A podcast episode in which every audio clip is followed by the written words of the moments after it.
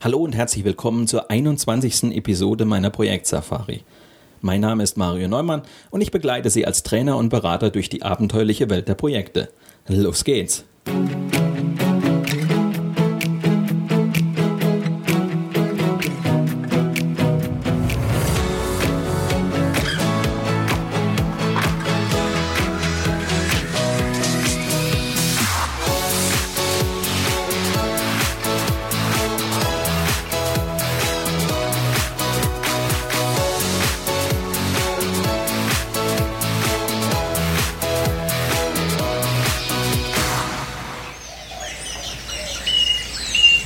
Heutigen Sendung steigen wir ein in die sechste Etappe der Projektsafari.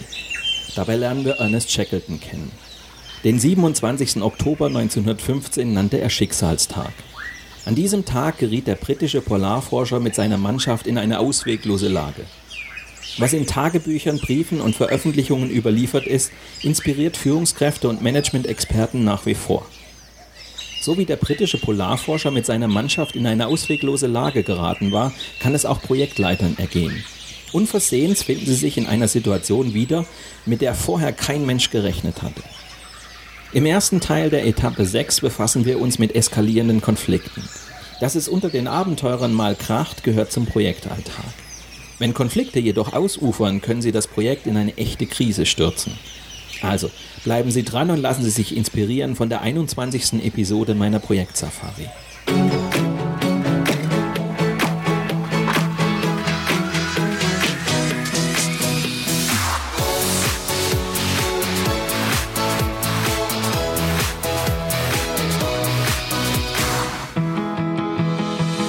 Folge 21. Etappe 6 beginnt. Etappe 6. Kurs halten in gefährlichen Gewässern. Wie sie Konflikte und Krisen meistern. Den 27. Oktober 1915 nannte Ernest Shackleton Schicksalstag. An diesem Tag verließ die Crew das Schiff mit Proviant und Ausrüstung und errichtete auf einer großen Eisscholle ihr Quartier. Vier Wochen später sank vor ihren Augen die vom Packeis zerdrückte Endurance. So wie der britische Polarforscher mit seiner Mannschaft in eine ausweglose Lage geraten war, kann es auch Projektleitern ergehen. Unversehens finden sie sich in einer Situation wieder, mit der vorher kein Mensch gerechnet hatte. Spätestens jetzt wird ihnen klar, Projekte können Abenteuer mit ungewissem Ausgang sein. Ernest Shackleton brachte es fertig, alle 27 Expeditionsteilnehmer aus dem ewigen Eis zu befreien und glücklich nach Hause zurückzubringen. Hierfür wird er bis heute bewundert. Was in Tagebüchern, Briefen und Veröffentlichungen überliefert ist, inspiriert Führungskräfte und Managementexperten nach wie vor. So befassten sich in jüngerer Zeit die Beraterin Margot Morell und die Journalistin Stephanie Caporell eingehend mit dem Polarforscher und beschrieben in ihrem Buch Shackletons Führungskunst, wie dieser seine Mannschaft in scheinbar ausweglosen Situationen motivierte und führte.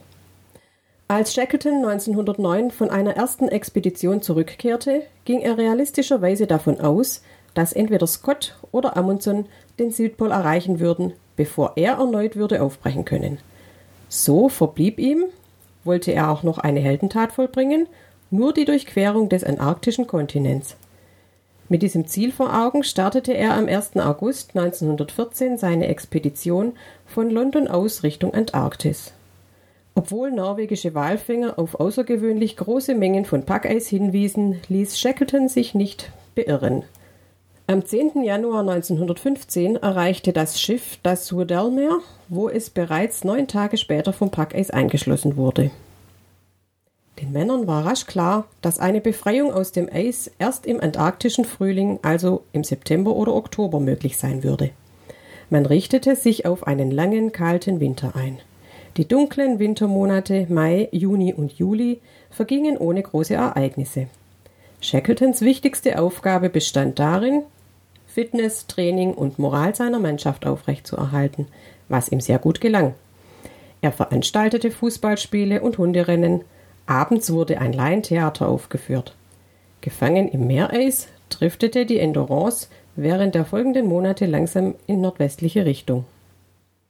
Als im September das Eis aufzubrechen begann, drückten die sich durch die Drift auftürmenden Eismassen gegen den Schiffsrumpf. bis an jenem Schicksalstag die Mannschaft das Schiff verlassen musste. Mehrere Monate kampierte Shackleton mit seinen Leuten auf der Eisscholle. Als diese dann am 9. April 1916 auseinanderbrach, ließ er die drei mitgeführten Rettungsboote zu Wasser, um das nächstgelegene Land anzusteuern. Das Unterfangen erwies sich als äußerst gefährlich und unberechenbar, da die Fahrt inmitten des Packeises von sich öffnenden und schließenden Wasserstraßen abhängig war. Fünf qualvolle Tage später erreichten die 28 völlig erschöpften Männer Elephant Island.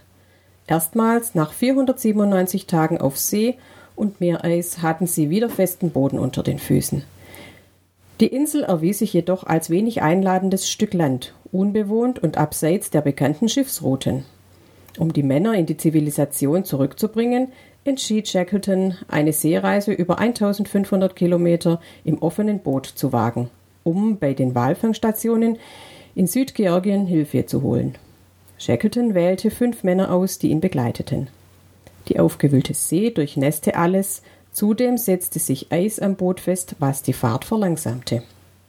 Am 5. Mai brach ein Sturm aus, wie ihn selbst Shackleton nach 26 Jahren auf See noch nicht erlebt hatte. Nach zweiwöchiger Überfahrt kam Land in Sicht. Zwei Tage später erreichte das Boot die King Haken Bay. Sogleich bemühte sich Shackleton nun, auch die Rettung der restlichen auf Elephant Island gestrandeten Männer zu organisieren. Die ersten drei Anläufe schlugen wegen schwieriger Eisverhältnisse fehl. Schließlich wandte er sich an die chilenische Regierung, die daraufhin den Schlepper Yercho entsandte. Dieser erreichte Elephant Island am 30. August 1916 und nahm alle 22 verbliebenen Expeditionsteilnehmer wohlbehalten an Bord. Seine Führungskunst und sein Krisenmanagement weisen Ernest Shackleton als große Führungspersönlichkeit aus. Trotz der zahlreichen lebensgefährlichen Krisen war es ihm immer wieder gelungen, seine Leute zu motivieren und bei guter Stimmung zu halten. Eigentlich erstaunlich. Damals war ein eher hierarchischer Stil wie der des Forschers Robert Scott üblich. Dieser galt als mürrisch, herrschsüchtig und steif. In militärischer Tradition stellte er das Ziel über Menschenleben. Shackleton dagegen führte unautoritär und demokratisch. Er galt als herzlich, humorvoll und gerecht. Besonders halfen ihm sein unerschütterlicher Optimismus und sein Einfühlungsvermögen. Seine Crew dankte es ihm mit großer Loyalität. Ernest Shackleton kann damit als Vorbild für Projektleiter stehen, die mit ihrem Projekt in gefährliche, vielleicht sogar ausweglose Situationen geraten und ihrem Team das Äußerste abverlangen müssen. Sicher, so weit muss es nicht kommen. Normalerweise läuft ein Projekt in der Hauptphase rund. Das Projektteam hat seine volle Leistungsfähigkeit erreicht und die Aussichten, das Projektziel planmäßig zu erreichen, stehen gut. Der Projektleiter nutzt seine Instrumente, beobachtet die Abweichungen, macht sein Projektcontrolling. Bei kleineren Abweichungen steuert er gegen und hält das Projekt mühelos auf Kurs. Das ist der Normalfall. Manchmal geschehen aber doch Dinge, die das Projekt ins Schleudern bringen. In Etappe 6 befassen wir uns mit vier Szenarien, die ein Projekt aus der Bahn werfen können. Szenario 1 sind eskalierende Konflikte in dieser Folge. Dass es unter den Abenteurern mal kracht, gehört zum Projektalltag. Wenn Konflikte jedoch ausufern, können sie das Projekt in eine Krise stürzen. Das zweite Szenario befasst sich mit Saboteuren in der nächsten Folge. Projektgegner im Unternehmen können, sofern sie nicht rechtzeitig entmachtet werden, das Projekt zu Fall bringen. Drittes Szenario sind unerwartete Ereignisse in Folge 23, wie zum Beispiel die Insolvenz eines Lieferanten oder ein Serverausfall. Schnelles Handeln, oft auch Improvisation sind dann notwendig, um den Zeitplan noch zu retten. Das vierte Szenario beschreibt den Fall einer zerstörerischen Dauerkrise in Folge 24, die allen Beteiligten über den Kopf zu wachsen droht. Vergleichbar der Katastrophe, mit der sich Shackleton nach dem Untergang der Endurance konfrontiert sah.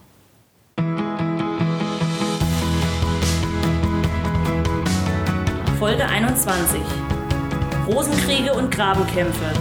In Konflikte eingreifen, bevor alles zu spät ist.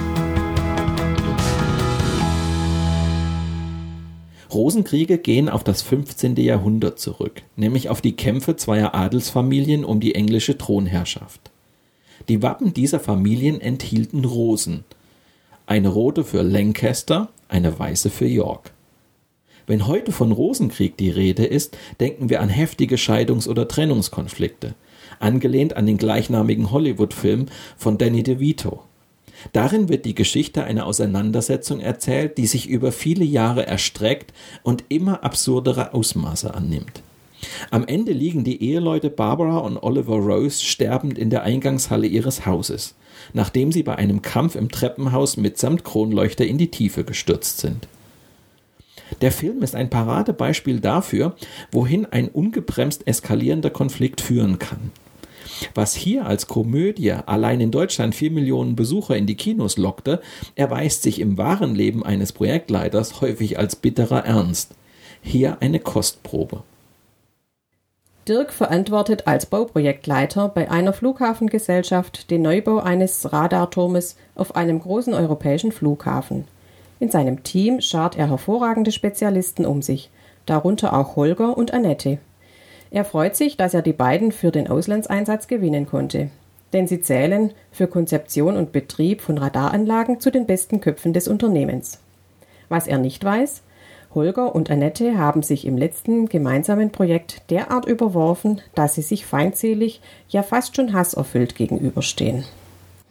Als vor Ort der Kick-Off-Workshop stattfindet, nimmt Dirk zwar eine gewisse Spannung wahr, misst ihr aber zunächst keine allzu große Bedeutung bei. Doch als dann Annette gegen Ende des Workshops bemerkt, sie würde ihren Kollegen Holger lieber heute als morgen aus dem Projektteam werfen, dämmert dem Projektleiter. Mit dieser Personalie hat er sich ein gewaltiges Problem eingehandelt.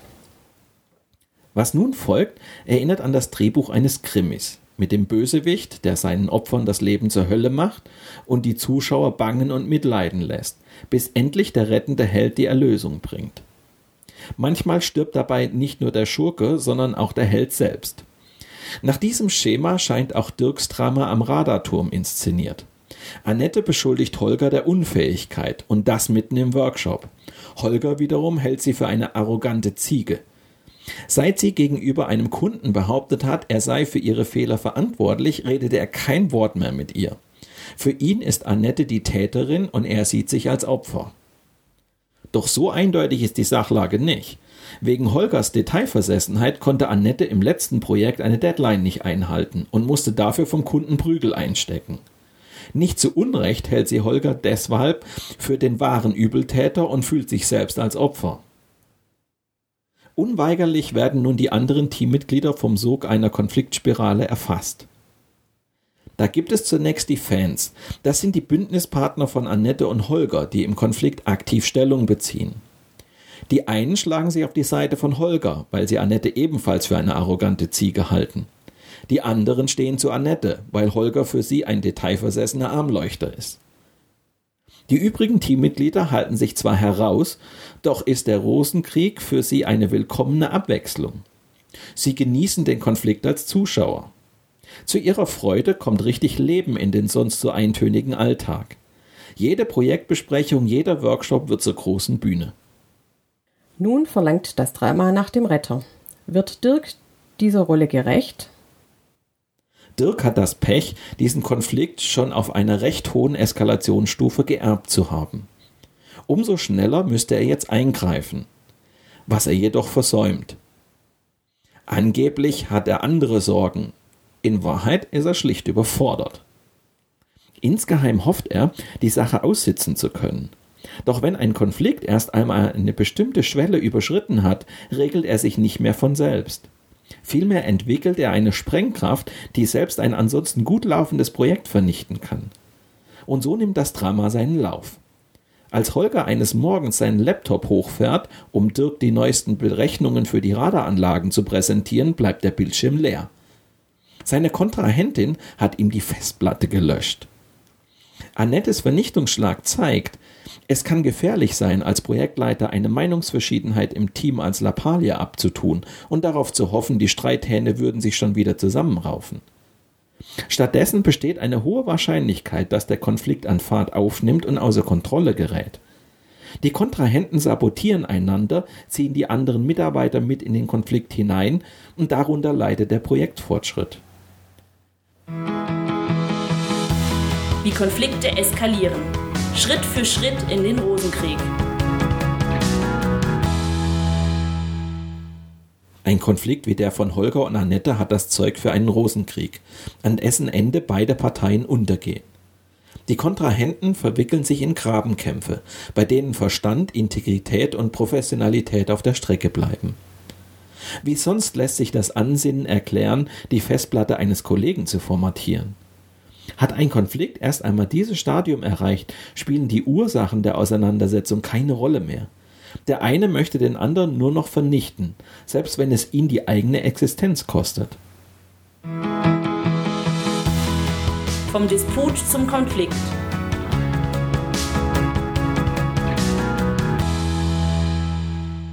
Vermutlich haben Sie als Projektleiter schon häufiger erlebt, wie eine einfache Meinungsverschiedenheit an Schärfe gewinnt und sich, lange unbemerkt, zu einem emotionalen Konflikt wandelt. Was genau läuft da ab? Sachliche Meinungsverschiedenheiten gehören zum Projektalltag. Ein Projekt zielt per Definition auf etwas Neuartiges ab. Die Beteiligten haben unterschiedliche Sichtweisen und Interessen. Das ist unproblematisch, solange die Diskutanten einander respektieren und akzeptieren, dass es verschiedene Sichtweisen gibt. Die zunächst harmlose Meinungsverschiedenheit spitzt sich häufig zu, wenn der Projektverlauf eine Entscheidung in der strittigen Sache erfordert. Nun versteifen sich die Kontrahenten gerne auf ihre Meinung und versuchen, den anderen zu bekehren. Sie müssen die Sache so sehen wie ich, nur dann sehen sie sie richtig. Solange die Beteiligten respektvoll miteinander umgehen und für andere Argumente weiterhin zugänglich sind, ist auch eine solche Auseinandersetzung noch akzeptabel. Wenn jedoch zwischen den Kontrahenten persönliche Spannungen aufkommen, ist die Schwelle zu einem emotional ausgetragenen Konflikt überschritten. Das Modell der Eskalationsstufen.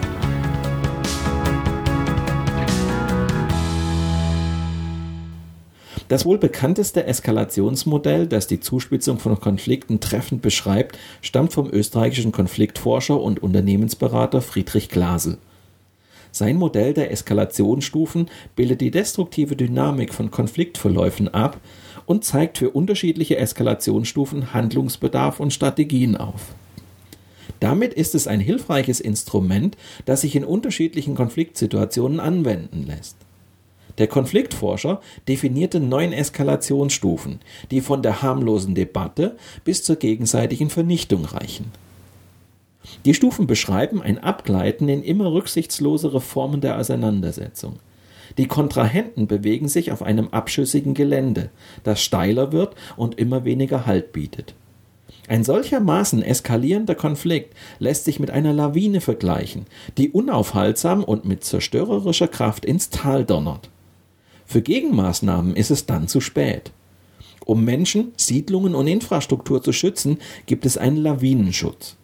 Dieser ist jedoch meist am Berg angebracht, nämlich dort, wo die Lawine entsteht, und nicht im Tal, wo sie nicht mehr aufzuhalten ist. Ähnlich ist es bei Konflikten. Auch hier muss der Eskalationsschutz ansetzen, bevor sich die Situation verselbstständigt. Anhand empirischer Untersuchungen in Unternehmen zeigt Glasel auf, dass ein Konflikt nicht gleitend eskaliert, sondern in mehreren klar voneinander abgrenzbaren Stufen. Diese Stufen gelten grundsätzlich bei jedem Konflikt, auch wenn die Kontrahenten im Eifer des Gefechts manchmal eine Stufe überspringen. Mit jeder Stufe erlangt der Konflikt eine neue Qualität. Glasel spricht von Wendepunkten in der Eskalation. Die Möglichkeit einer einvernehmlichen Konfliktlösung sinkt mit jeder Stufe weiter ab. Der Konflikt wird heißer, eine Lösung rückt in weitere Ferne, bis ein Aufeinanderzugehen schließlich nicht mehr möglich ist. Eskalation. Level 1. Es fängt ganz harmlos an. Mit Blick auf die Handlungsoptionen hat es sich bewährt, die neun Stufen in drei Eskalationsebenen zusammenzufassen. Ein Konflikt beginnt meist unterschwellig und versteckt. Nur wer direkt beteiligt ist, nimmt ihn wahr, wenn überhaupt. Um negative Folgen zu vermeiden, sollten Sie als Projektleiter den Konflikt zwar möglichst schnell erkennen, doch Vorsicht! Eine Meinungsverschiedenheit oder ein Interessengegensatz muss noch kein Konflikt sein. Wenn Sie vorschnell einen Konflikt diagnostizieren und die Geschütze des Konfliktmanagements auffahren, kann eben dies den Konflikt erst entfachen. Solange sich der Konflikt auf dem ersten Level bewegt, sind die Parteien noch bestrebt, zu einer Einigung zu kommen. Man argumentiert vorwiegend partnerschaftlich und versucht, die Gegenseite zu überzeugen. Dies schließt allerdings eine hitzige Debatte nicht aus. Auch gelegentliche Provokationen kommen vor. Doch sie dienen dem Ziel, den anderen zur Vernunft zu bringen und die Meinungsverschiedenheit einer guten Lösung zuzuführen. Solange sich der Konflikt auf Eskalationslevel 1 bewegt, bedeutet seine Lösung für beide Seiten einen Erfolg und damit eine Win-Win-Situation. Eskalationsstufe 1 Verhärtung Erste Spannungen weisen auf einen Konflikt hin. Standpunkte verhärten sich und prallen aufeinander. Das angespannte Verhältnis zwischen den Kontrahenten kann Verkrampfungen auslösen. Es besteht jedoch die Auffassung, dass die Spannungen durch Gespräche gelöst werden können. Der geht mir auf die Nerven. Auf der ersten Eskalationsstufe passiert noch nichts Dramatisches. Aus Interessen werden Standpunkte, die plötzlich aufeinanderprallen. Erste Spannungen zwischen den Kontrahenten bergen den Keim eines Konflikts in sich. Zwar sind beide Seiten überzeugt, dass sie die Situation im Griff haben, doch ihre Bereitschaft, sich ernsthaft mit den Argumenten des Gegenübers auseinanderzusetzen, sinkt. Die Fronten verhärten sich. Die Kommunikation im Projekt beginnt zu leiden. Einige Teammitglieder zeigen sich negativ berührt. Oh nein, jetzt kommt der schon wieder mit seinen Schnapsideen, heißt es dann. Oder den kann ich überhaupt nicht ausstehen. Den Streit empfinden andere Teammitglieder zunehmend als Ärgernis, was sie auch spüren lassen. Insgesamt herrscht jedoch der Wunsch vor, die Spannungen nicht weiter anwachsen zu lassen und zu einer Einigung zu kommen. Eskalationsstufe 2 Debatte und Polemik Die Konfliktpartner überlegen sich Strategien, um den anderen zu überzeugen. Der Ton wird rauer, auch polemischer. Ein plakatives Schwarz-Weiß-Denken entsteht. Die unterschiedlichen Meinungen führen zu ernsthaftem Streit, doch besteht weiterhin die Auffassung, sich am Ende konstruktiv einigen zu können. Ich lasse mir nichts gefallen. In der zweiten Eskalationsstufe versteifen sich die Kontrahenten auf ihre Standpunkte. Zugeständnisse, so befürchten sie, könnten nachteilige Folgen bringen. Also bleibt jeder rigoros bei seiner Haltung, die er zunehmend lautstark und undifferenziert vertritt. Ich lasse mir von dem nichts sagen. Zuhören und aufeinander zugehen fallen immer schwerer. Das Klima verschlechtert sich. Der Streit nähert sich der Schwelle zum emotionalen Konflikt. Zwar glauben beide Parteien noch, dass sie ihre Ziele und Interessen am ehesten kooperativ verwirklichen können, doch sie führen die Auseinandersetzung zunehmend polemisch, bisweilen sogar verletzend. Die Fronten verhärten sich weiter. Eskalationsstufe 3 Taten statt Worte. Die Konfliktpartner erhöhen den gegenseitigen Druck.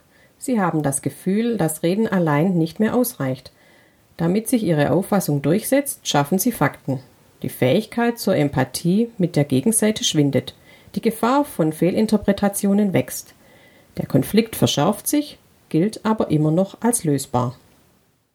Stufe 3. Taten statt Worte. Dem werde ich's zeigen.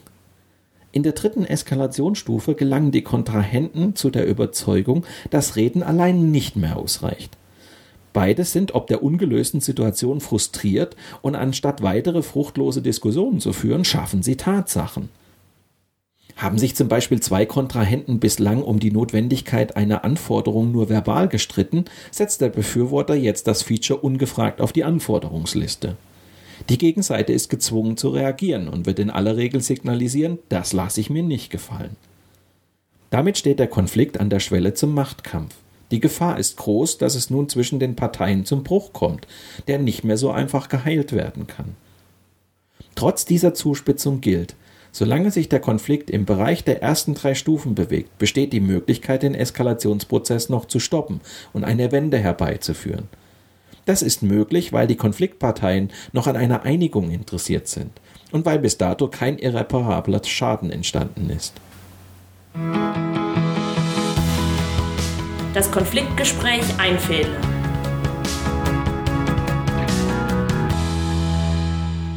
Solange sich ein Konflikt im Bereich der ersten drei Eskalationsstufen bewegt, sollten Sie ihn aufmerksam beobachten. Manchmal ist es ratsam, sich erst einmal zurückzuhalten. Als Schlichter würden sie die Sache möglicherweise nur noch verkomplizieren. Schließlich wollen sich die Parteien ja einigen und wissen selbst am besten, an welcher Stelle sie nachgeben oder kompromisslos bleiben möchten. Gelingt ihnen dies nicht, besteht Handlungsbedarf. Holen Sie die Kontrahenten an einen Tisch. Bedenken Sie dabei Ihre eigene Rolle im Konflikt. Als Projektleiter ist es nicht immer leicht, eine neutrale und vermittelnde Position einzunehmen. Schließlich geht es ja um Ihr Projekt. Überlegen Sie deshalb, ob Sie die Moderation einer dritten Person übertragen. Möglicherweise ist eine Konfliktmoderation aber auch der falsche Weg. Wenn das Projektziel in der umstrittenen Sache eine eindeutige Entscheidung erfordert, sollten Sie diese Entscheidung jetzt treffen und so den Konflikt beenden. Geben Sie den Weg einfach vor, sei es durch eine Anweisung oder eine Leistungsvereinbarung. Nehmen wir an, Sie erwägen eine Konfliktmoderation. Fallen Sie dann nicht mit der Tür ins Haus. Wenn Sie die betroffenen Mitarbeiter offen auf den Konflikt ansprechen, reagieren sie zuweilen verwundert. Wie kommen Sie darauf?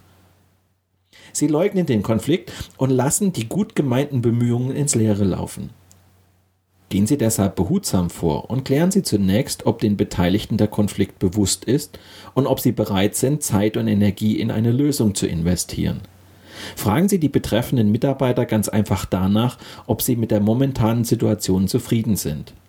Wenn wirklich ein Konflikt besteht, werden die beiden Mitarbeiter unzufrieden sein. Und dann können Sie eine Konfliktmoderation vorschlagen. Nun kommt ein entscheidender Schritt.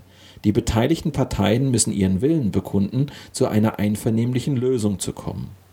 Nur wenn sie den Konflikt wirklich lösen wollen, wird das Konfliktgespräch erfolgreich sein. Fragen Sie dann, ob die Kontrahenten einverstanden sind, dass Sie die Moderation übernehmen. Wenn nicht, sollten Sie ihnen helfen, einen Moderator zu finden. Das Konfliktgespräch führen.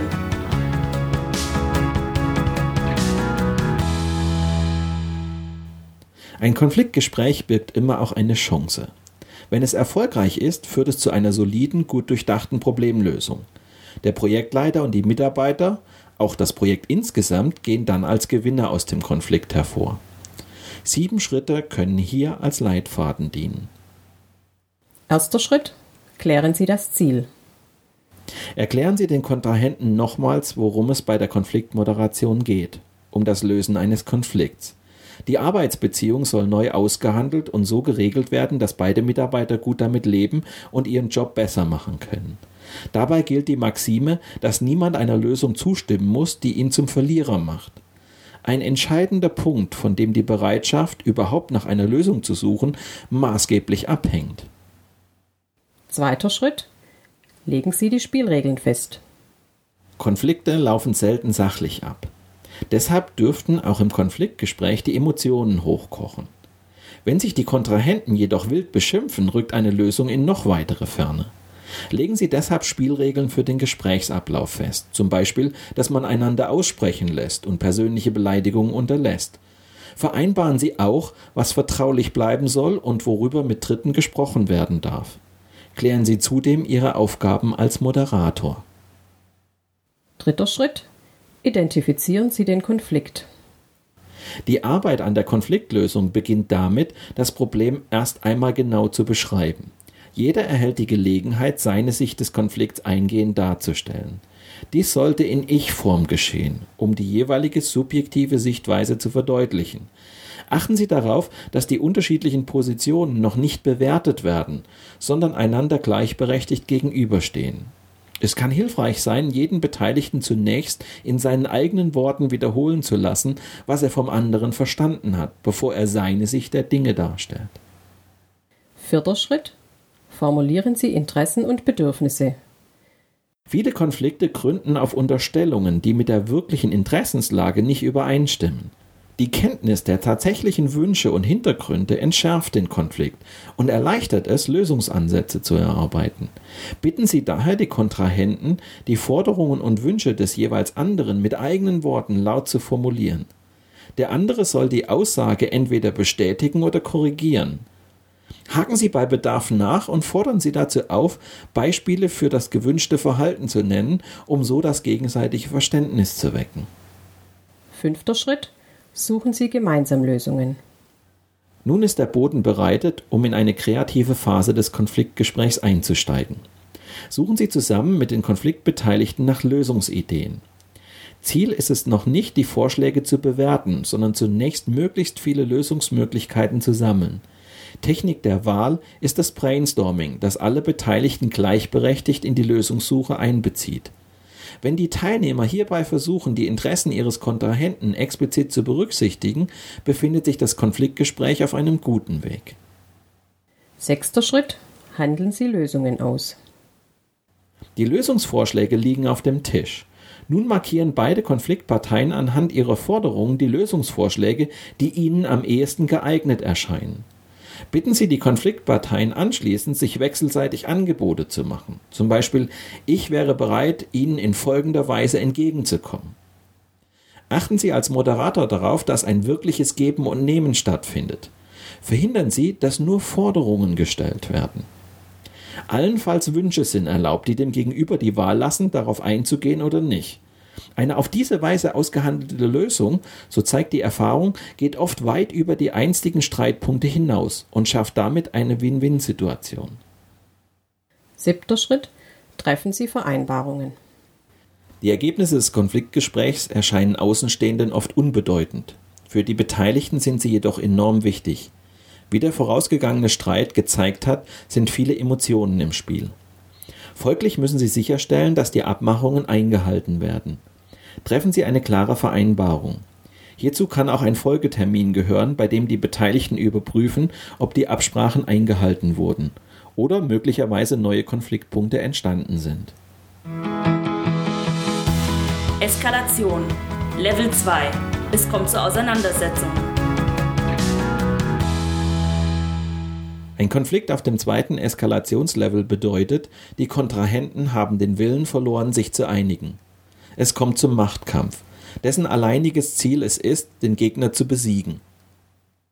Da es nicht länger darum geht, die Gegenseite zum Einlenken oder zu einem Kompromiss zu bewegen, ändert sich ab diesem Zeitpunkt auch die Wahl der Mittel. Man will den anderen schlagen, um die eigenen Interessen zu 100 Prozent durchzusetzen. Der andere muss kapitulieren, sich unterwerfen, als Verlierer das Feld räumen. Und hierfür ist jedes Mittel recht, solange es den eigenen Interessen nicht schadet. Eskalationsstufe 4 Koalitionen Die Konfliktparteien bauen gegenseitig Feindbilder auf, die vorwiegend aus Stereotypen und Klischees bestehen. Sie beginnen sich zu bekämpfen und gegenseitig in negative Rollen zu manövrieren. Es werden Anhänger und Sympathisanten gesucht. Es geht nicht mehr um die Sache, sondern darum, den Konflikt zu gewinnen. Ich suche mir Verbündete.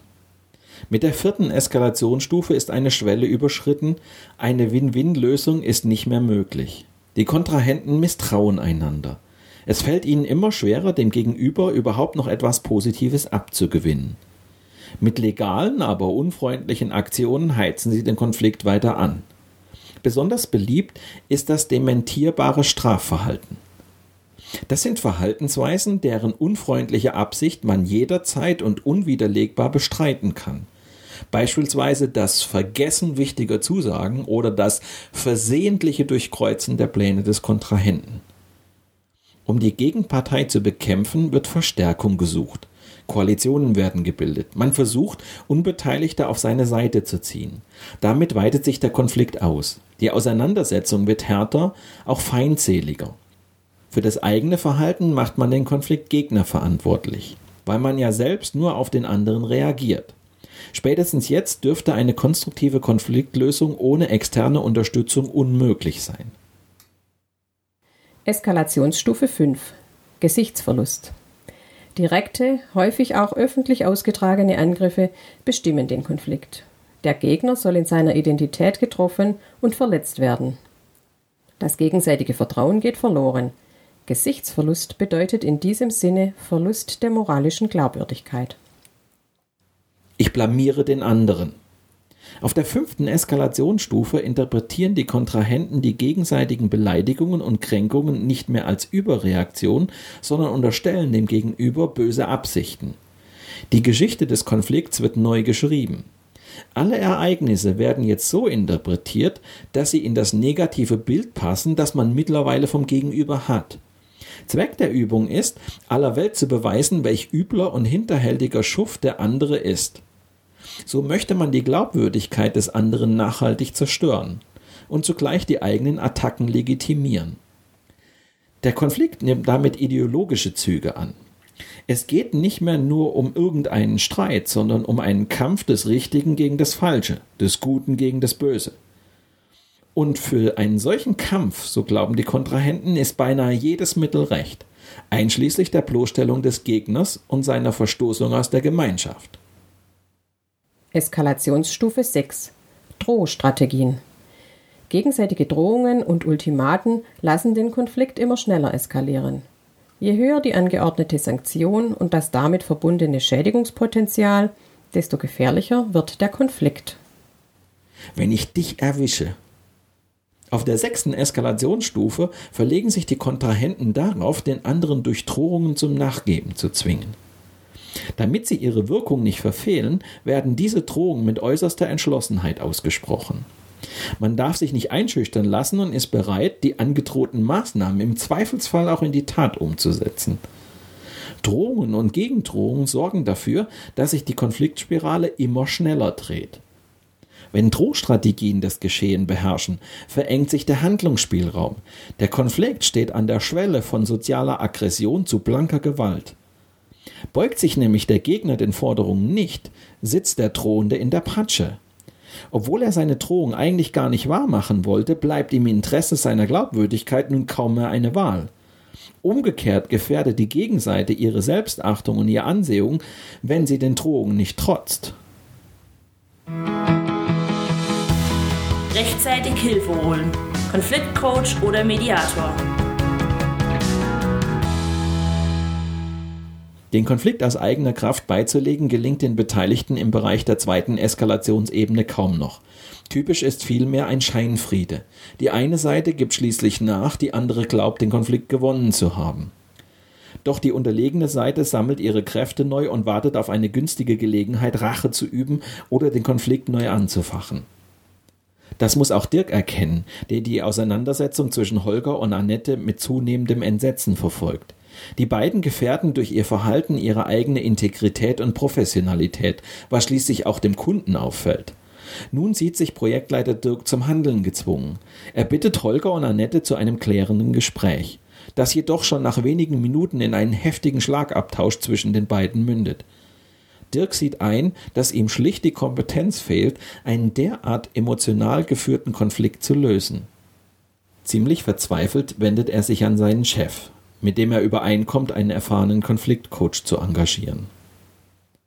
Der Konfliktcoach, ein zertifizierter Mediator, trifft sich zunächst mit Dirk, der ihm die Situation darlegt und noch einmal deutlich macht, wie dringend es ist, den Streit so schnell wie möglich beizulegen. Dann führt der Coach Einzelgespräche mit Annette und Holger. So erhalten die beiden Gelegenheit, ihrem Ärger Luft zu verschaffen und ihre Interessen darzulegen. In Einzelgesprächen signalisieren die Kontrahenten auch, dass sie grundsätzlich bereit sind, gemeinsam mit dem Coach einen Weg aus der Krise zu suchen. Der Coach nutzt die Einzelgespräche, um die Interessen der Kontrahenten zu erkunden und bereitet sie auf ein erstes gemeinsames Gespräch am runden Tisch vor. Dort findet dann die eigentliche Mediation statt. Der Coach bringt Annette und Holger wieder ins Gespräch miteinander und legt die Grundlage für eine künftige Zusammenarbeit.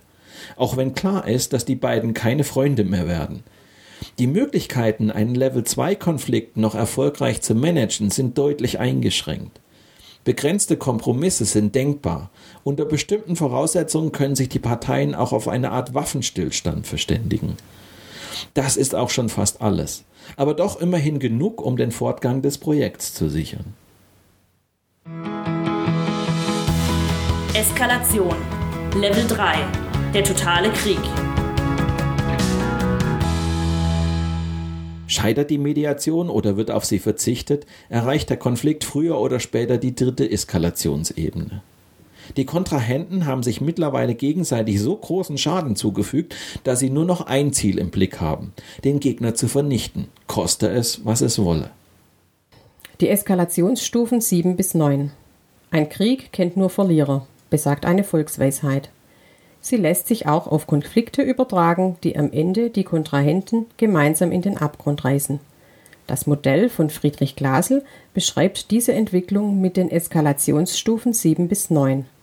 Begrenzte Vernichtungsschläge, Zersplitterung und gemeinsam in den Abgrund. Die Devise der Stufe 7 bis 9 lautet, dich mache ich fertig. Hierbei verstoßen die Konfliktparteien auch bewusst und vorsätzlich gegen eigene Interessen. Hauptsache, die Gegenseite wird durch die Aktion maximal geschädigt.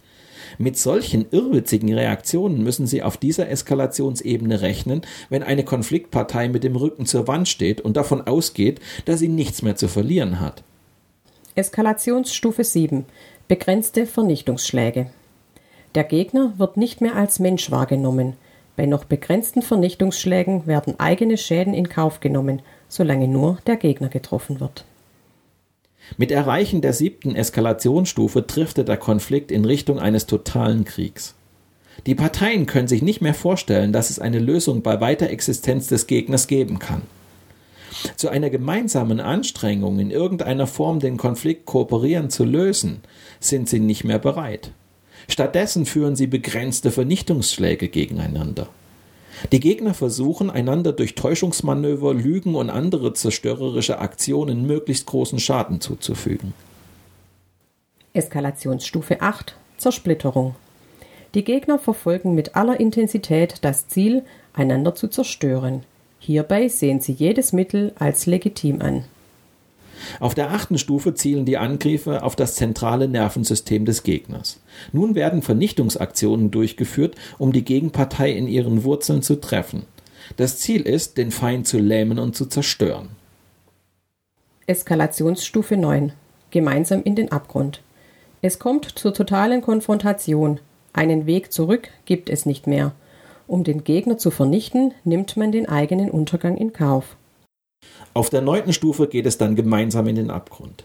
Die Vernichtung des Gegners ist wichtiger geworden als die eigene Existenz. Nun gibt es keinen Weg mehr zurück. Der Feind wird zerstört, auch zum Preis der Selbstvernichtung. Der Konflikt eskaliert bis hin zum gemeinsamen Untergang. Ist der Konflikt an diesem Punkt angekommen, heißt es nur noch, rette sich wer kann. Die Situation gleicht einer brennenden Zündschnur.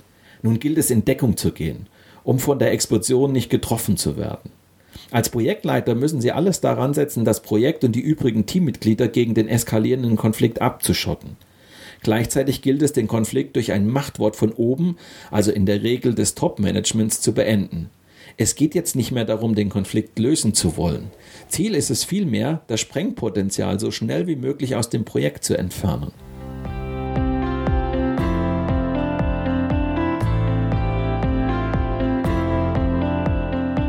Tom notiert derweil in seinem Tagebuch.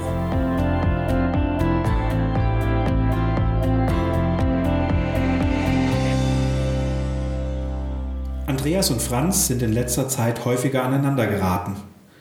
Franz verlangt immer wieder Anpassungen, damit die neue Standardsoftware den Bedürfnissen des Vertriebs gerecht wird. Andreas ist strikt dagegen, weil er die Software nicht unnötig verbiegen will. Das kostet ihn viel Zeit und Aufwand.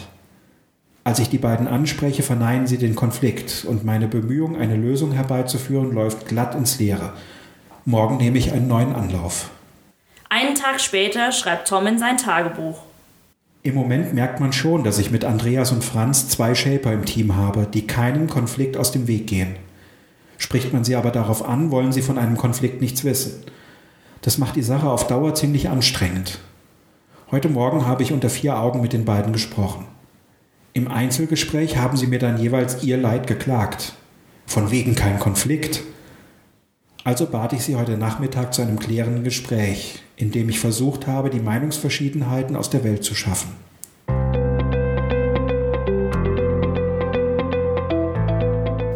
Einige Dinge, die Tom daraus gelernt hat. Suche das Vier-Augen-Gespräch mit den beiden Streithähnen und beschreibe deinen Verdacht. Du kannst den Konflikt nur klären, wenn beide dazu bereit sind. Kläre Punkt für Punkt die strittigen Fragen und achte darauf, dass die Kontrahenten nicht mit immer neuen Themen anfangen. Finde heraus, was die Kontrahenten wirklich wollen und wie der kleinste gemeinsame Nenner aussehen könnte, auf den sich beide einigen können. Lasst die Kontrahenten Vorschläge machen, wie man zu einer Einigung kommen könnte, allerdings ohne sie zu bewerten oder zu kommentieren. Nur sammeln. Wenn alle Vorschläge auf dem Tisch liegen, lasst die Kontrahenten daraus ein stimmiges Lösungskonzept entwerfen und Vereinbarungen treffen. Fasse zum Abschluss des Gesprächs die Ergebnisse zusammen. Lass dir die Zusage geben, dass sich die Kontrahenten auch daran halten. Fixiere es dann schriftlich.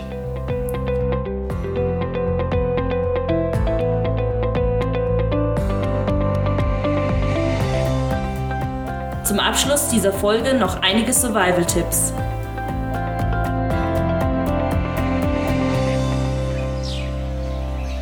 Es beginnt harmlos und fast unmerklich. Eine Meinungsverschiedenheit wandelt sich in einen emotional aufgeladenen Konflikt, der schließlich in einen Kampf um Sieg oder Niederlage umschlägt. Die Sprengkraft eines solchen Konflikts kann im Projekt einen gewaltigen Schaden anrichten. Bewerten Sie eine Meinungsverschiedenheit nicht als Lappalie, sondern beobachten Sie genau, wie es weitergeht. Die Hoffnung, dass sich Streithähne von selbst wieder zusammenraufen, erweist sich oft als Illusion. Greifen Sie rechtzeitig ein. Ist ein Konflikt erst einmal eskaliert, ist er mit einer ins Tal donnernden Lawine vergleichbar. Er lässt sich nicht mehr aufhalten.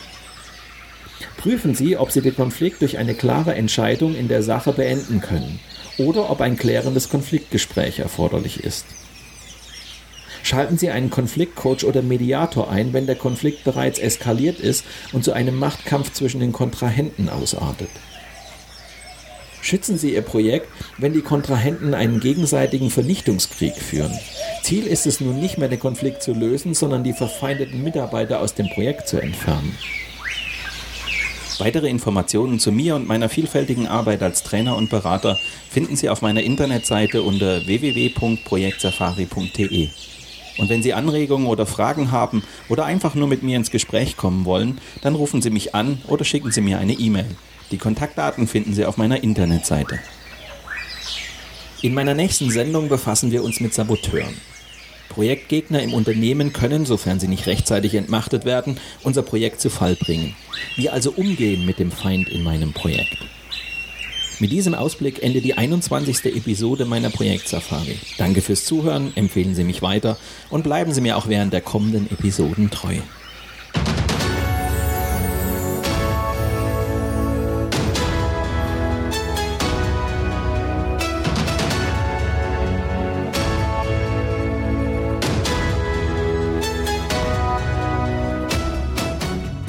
Die Projektsafari gibt es immer dann, wenn Sie wollen. Zum Frühstück, im Auto auf dem Weg zur Arbeit oder abends auf der Couch. Nur zum Einschlafen ist die Projektsafari nicht zu empfehlen. Viel zu informativ. Wenn Sie das alles noch einmal in Ruhe nachlesen möchten, dann empfehlen wir Ihnen das gleichnamige Buch aus dem Campus Verlag. Weitere Folgen dieses Hörbuchs finden Sie in unserem Blog unter projektsafari.de, bei iTunes oder in einigen anderen Podcast-Plattformen. Und neue Episoden gibt es jeden Freitag.